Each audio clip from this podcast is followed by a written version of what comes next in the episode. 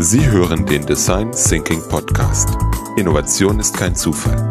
Mit Ingrid Gerstbach. Dieser Podcast trainiert Ihren Geist, um kreativer und zielorientierter komplexe Fragestellungen zu lösen. Hallo und herzlich willkommen beim Design Thinking Podcast jede Woche neu mit Ingrid. Hallo Peter. Ja, wir machen zu zweit diesen Design Thinking Podcast. Ich moderiere meistens und wir profitieren von den vielen Ideen und Anregungen, Tipps und Erfahrungen von der Ingrid Gerstbach, die mir hier gegenüber sitzt. Ah, ich dachte, und vom Feedback von den Menschen. Natürlich, von dem Feedback von, von unseren Hörern. Darüber freue ich mich nämlich wirklich sehr, dass momentan so viel Feedback kommt, Positives und auch gute Ideen und die wollen wir auch umsetzen und das hat auch die heutige Folge ein bisschen inspiriert. Ja, in der heutigen Folge geht es um Teams, um Teamarbeit und um sieben Fakten über Teams, die Sie ziemlich sicher noch nicht wussten. Hm, ich hoffe, das macht neugierig. Ja, das ist ein, das ist ein furchtbarer Clickbait-Titel, wie es so schön heißt im Internetjargon. So. Ja, ein bisschen tricksen muss ich auch. Ja, wobei ich das ja eigentlich total blöd finde, weil wir so. wissen ja gar nicht, ob man die, ob die jemand schon kennt. Aber es sind auf jeden Fall spannende sieben Tipps. Ich habe es ja schon vorher gelesen als Moderator, ja, ich ja vorbereitet. Deswegen, ich ja. kenne sie schon. Aber ich denke, da werden sicher einige dabei sein, die sie noch nicht wussten. Egal, sie haben, sie hören sich diesen Podcast an, es hat schon mal funktioniert. Äh, deswegen lass uns doch gleich mal loslegen. Ah, da kommst du nicht mehr raus. Okay, im Design Thinking arbeiten wir am liebsten ähm, mit so fünf bis acht Personen zusammen, oder? Genau, weil da gibt es eigentlich die wenigsten Reibungsverlusten und die schnellsten Einigungen und Entscheidungen. Okay, das heißt so große Teams mit zwölf und 15, alles schon probiert, kein Vergleich. Ja, wobei man halt schon sagen muss, natürlich hängt's da von den Kollegen und auch von den Aufgaben ab. Aber es gibt so eine Faustregel, nach der es heißt, die optimale Teamgröße ist dann gegeben, wenn jedem die Rollen- und Aufgabenverteilung im Team bekannt und auch klar ist, also wenn das irgendwie logisch ist, wer dabei ist und warum. Wenn jeder im Team auch gebraucht und nicht ersetzt werden kann, also wenn es nicht diese Sesselhocker gibt, wo sich jeder denkt, was macht er da mhm. außer Luft verschwenden wenn Informationen ähm, dann auch wirklich reibungslos weitergegeben und getauscht werden können und das finde ich besonders interessant, wenn du als Moderator, lieber Peter, reibungslos alle Namen ad hoc nennen kannst. Oh, das ist manchmal eine Aufgabe, ja. ja. Bei den Trainings, wenn dann immer Leute neuen Namen sind, sich die alle zu merken. Wobei, da hilft mir auch immer, sich wirklich bewusst doch mal zu sagen, ich will, ich will mir diesen Namen merken, aber das ist wiederum ein anderes Thema. Ich, ich habe gedacht, die, die Namenspickerl helfen dir. Ah ja, die helfen auch, die Namenspickerl, absolut, ja. Jetzt wissen unsere Zuhörer, warum wir die bei jedem Workshop haben. Weil damit man sich Namen noch ohne Namensaufkleber merken kann, hilft das natürlich, wenn nicht so viele dabei sind und das ist eine schöne Faustregel. Gut. Ja. Hätten wir es auch geklärt. Aber ähm, heute gibt es ja ein paar Eindrücke, Dinge, die sie eben noch nicht wussten, rund um Teams und Gruppendynamik. Und Tipp Nummer eins oder eigentlich ähm, ja Erkenntnis Nummer eins ist, ähm, dass ein Drückeberger reicht, um alles zu sprengen. Genau, das Phänomen wird eigentlich der Ringelmann-Effekt genannt. Und zwar ähm, hat, wir haben vorher diskutiert, wie man den armen Mann ausspricht. Nämlich ein französischer ähm, Agraringenieur. Agraringenieur, also vielleicht Max, Ringelmann oder ist es ein Einwanderer aus Deutschland, der heißt Ringelmann. wir nennen ihn mal Ringelmann. Herr. Jedenfalls hat der Herr Ringelmann festgestellt, dass, ähm, dass egal ob ein Pferd oder wer auch immer einen Karren zieht und davor Menschen stehen und den mitziehen, wenn einer da quer sich stellt und nicht mitmacht, dann sprengt das das ganze Team. Ähm, anders ausgedrückt, Benjamin Walker hat das in einer Studie auch untersucht, welchen Einfluss eben schwierige Persönlichkeiten auf eine Gruppe beziehungsweise die Effektivität in dieser Gruppe hat. Okay, und was ist rausgekommen? Dass eben ein einziger Faulpelz reicht, um sowohl das Gruppenergebnis als auch die Stimmung deutlich zu verschlechtern. Das heißt, es ist wichtig, dass wir in diesem Team, gerade wenn es eben aus, aus so sieben, acht Personen besteht, dass wir.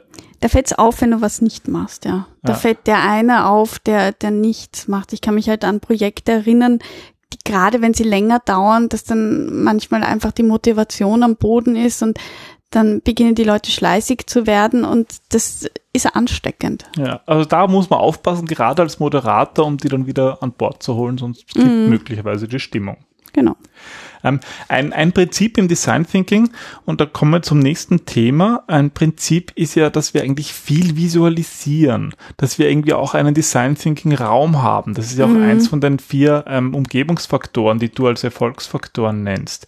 Teams arbeiten physisch besser zusammen als virtuell. Ähm, das ist ja der zweite Tipp. Worum geht es da? Das hat auch eine Harvard-Studie gezeigt. Und zwar wurden dabei Texte untersucht und herausgefunden, dass Menschen, die räumlich näher beieinander arbeiten, gehaltvollere Texte publizieren beziehungsweise sich auch gegenseitig öfter zitieren. Und das wurde auch untersucht bei, ähm, bei, bei Wissenschaftler, die entweder in einem Gebäude arbeiten, in einer Universität, die haben sich selber gegenseitig mehr unterstützt, mehr zitiert, mehr gegengelesen, konstruktive Kritik gegeben, versus wenn sie nur in derselben Stadt wohnen und sich vielleicht schon kennen, aber halt nicht am selben Ort zusammenarbeiten. Also der Ort macht etwas mit uns und die Umgebung, die eben auch durch die Menschen, die darin sind, ähm, mitgestaltet wird, macht noch viel mehr mit uns. Ja, und ich meine, diese virtuelle Zusammenarbeit, wir haben natürlich heutzutage viel mehr Möglichkeiten, die gut zu gestalten. Wenn wenn wir schon bei der Wissenschaft sind, die erste E-Mail, die wurde ja eigentlich zwischen Universitäten geschickt, die ist ja auch da entstanden, aber es ist halt trotzdem immer noch nicht dasselbe, wenn man vi- virtuell arbeitet, versus wirklich physisch zusammen ist. Und da kann man tolle Tools einsetzen, aber am besten man ist wirklich im selben Raum oder im selben Gebäude. Insbesondere beim Design Thinking. Genau. Gut. Was hast du noch für einen Tipp oder für eine, für eine Erkenntnis äh, in Richtung Teamarbeit? dass es um die Wiederholungen geht und nicht immer nur um den Gehalt von ähm, ja gewissen Aussagen zum Beispiel. Das hat ein ja auch wieder ein- eine Universität herausgefunden und zwar, dass Personen, die am lautesten sprechen und ihre Aussage öfters wiederholen, denen wird auch am häufigsten Recht zugesprochen. Warum? Weil es eigentlich diese Wiederholungen sind, die sich bei uns Menschen einprägen und weniger dieses ähm, ja, was letztlich gesagt wird, weil deine Aufmerksamkeitsspanne auch immer eine andere ist und du zu jeder, sogar zu jeder Tageszeit verschiedene Dinge anders wahrnimmst. Und wenn man wiederholt, Wiederholungen, die machen auch wieder was mit uns. Die prägen sich eh öfters ein. Das ist so wie bei einer Gewohnheit. Du hast halt eine Strecke und wenn du die öfters gehst, dann ist der Trampelpfad tiefer. Okay, das heißt, äh, Leute, die ähm, am lautesten sprechen und ihre Aussagen öfters wiederholen, werden oft Recht zugesprochen. Genau. Also Leute, die ihre Aussagen öfters wiederholen, werden Recht zugesprochen. Dir nicht, ja. Okay, so, also Leute, schon. die, okay, gut, wir lassen das jetzt. Gut, wir sind nicht blöd, aber ein netter Versuch. Ja, immer mal schauen, ob es funktioniert. Vielleicht hat sich, merken sich das ja die Leute dann so besser. Zumal, wenn sie müde sind. Zumal, wenn sie müde sind, was willst du uns damit sagen oder was willst du mir damit sagen? Das ist Fakt Nummer vier. Unausgeschlafene Mitarbeiter sind teamfähiger. Jetzt solltest du eigentlich yeah Das sagen. finde ich spannend, ja. Das, Ja. das finden wahrscheinlich viele spannend. Also ähm, das sollte man eigentlich den Kaffee streichen am Anfang einer Design Thinking Jam Session. Ja, gibt's ja eh nicht. Es gibt nur Happy Food und das ähm, erhöht ja bekanntlicherweise unseren Serotoninspiegel. Aber wie ist es jetzt mit dem müde sein? Je müder jemand ist, desto kooperativer wird er. Das zeigt zumindest das Ergebnis von einer Studie ähm, der University of London. Dabei hat ein, ja, der Ein- Studienleiter Daniel Frinks 171 Armeeoffiziersanwärter eine bestimmte Knobelübung absolvieren lassen.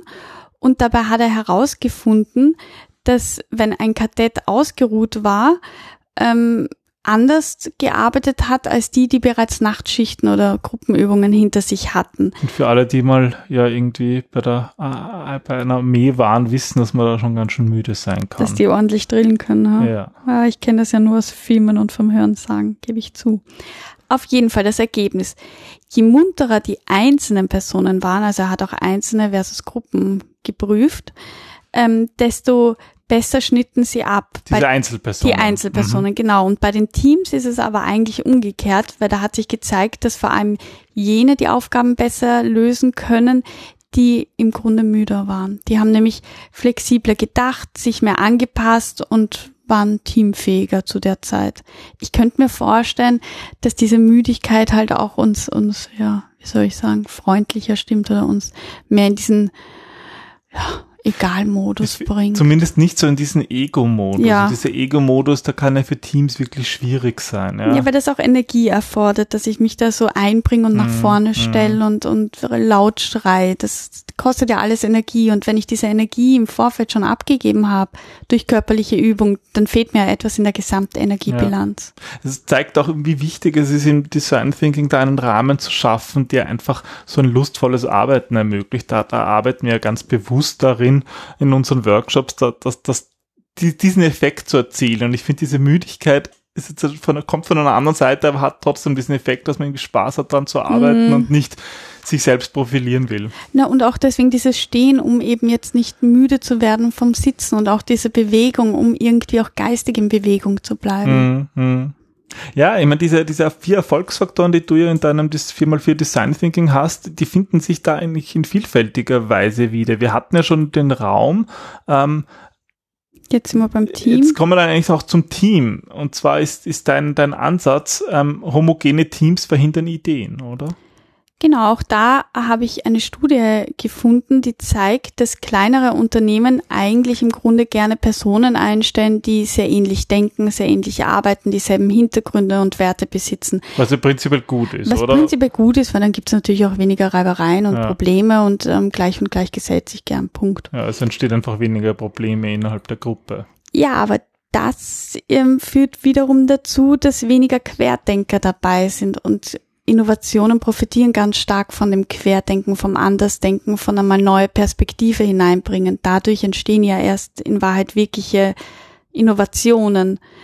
Und was eigentlich noch schlimmer ist, ist, dass wenn so eine Gruppe, ähm, die aus selben Werten und Hintergründen sich zusammenfindet, aufeinander trifft, die lehnen dann oft Andersdenkende auch ab. Also da, wär, da haben es auch externe Berater viel, viel schwerer, beziehungsweise wird dieses Wissen auch gar nicht erst angefragt, weil sie in sich schon so einig sind. Deswegen auch wirklich öfters bewusst das Team wechseln und, und neue Perspektiven einladen. Gar nicht, weil die eine Idee besser ist als die andere, sondern weil das einfach viel bessere Ideen bringt. Ja, okay. Das heißt, homogene Teams verhindern Ideen und deswegen setzen wir auf ja, ein interdisziplinäres Team im Design Mhm. Thinking. Dann kommen wir zu Tipp oder Erkenntnis Nummer 6 und zwar geht es hier um das Thema Minderheiten, dass Minderheiten manipulieren können. Im Grunde spreche ich da vom Minoritätseffekt, aber um einmal ähm, weiter auszuholen.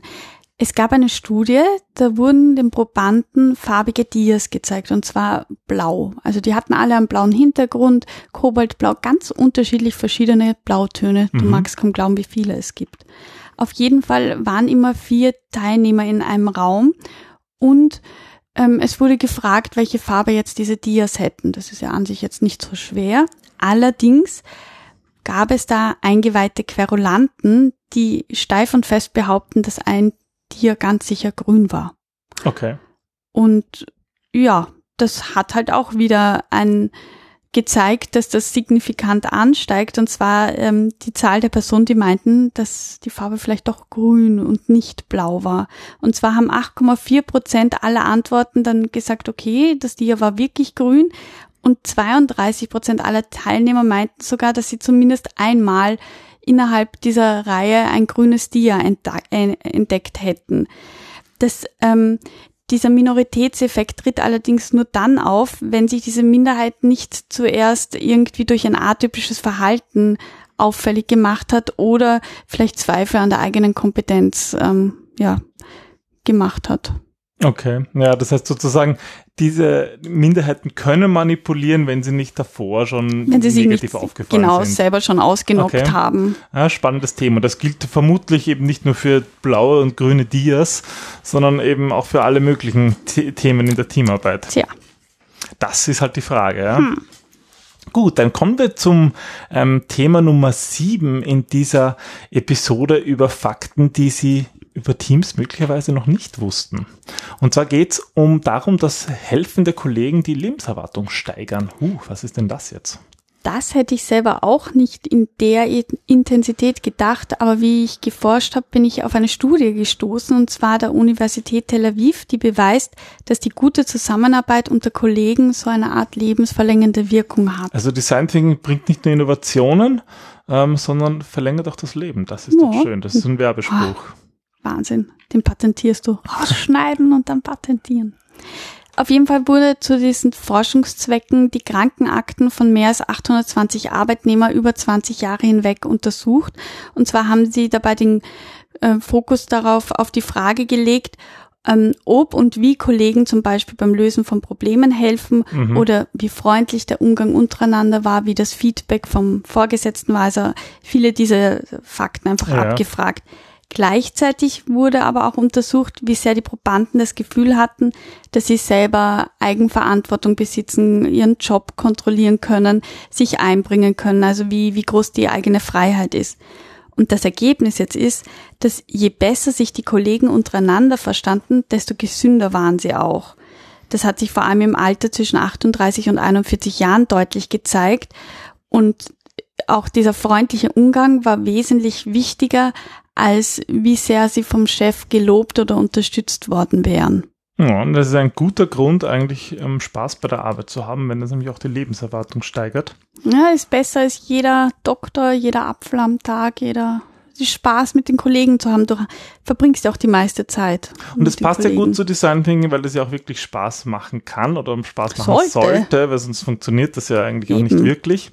Ja, und wenn es dann noch die Lebenserwartung steigert, ist ja Wahnsinn. Umso besser. Ein Grund mehr für Design Thinking. Yeah. Ähm, und ich hoffe, es waren da jetzt viele Fakten dabei, die Sie noch nicht wussten und die Spaß gemacht haben und die Sie vielleicht bei der nächsten Teamarbeit bedenken. Ja, und wenn Sie glauben, dass es Fakten gibt, die wir noch nicht kennen, dann schicken Sie uns doch. Genau, ich wäre neugierig. Damit. Dann machen wir eine zweite Folge dazu. Machen wir die weiteren sieben Fakten, die Sie vielleicht noch nicht kannten. Die unsere, die unsere Hörer, Hörer kannten, aber, aber wir, nicht. nicht. Das ist gut. gut, das gefällt mir. Bis zum nächsten Mal in einer Woche wieder, wenn es heißt Design Thinking mit Ingrid und Peter Gerstbach. Tschüss. Tschüss.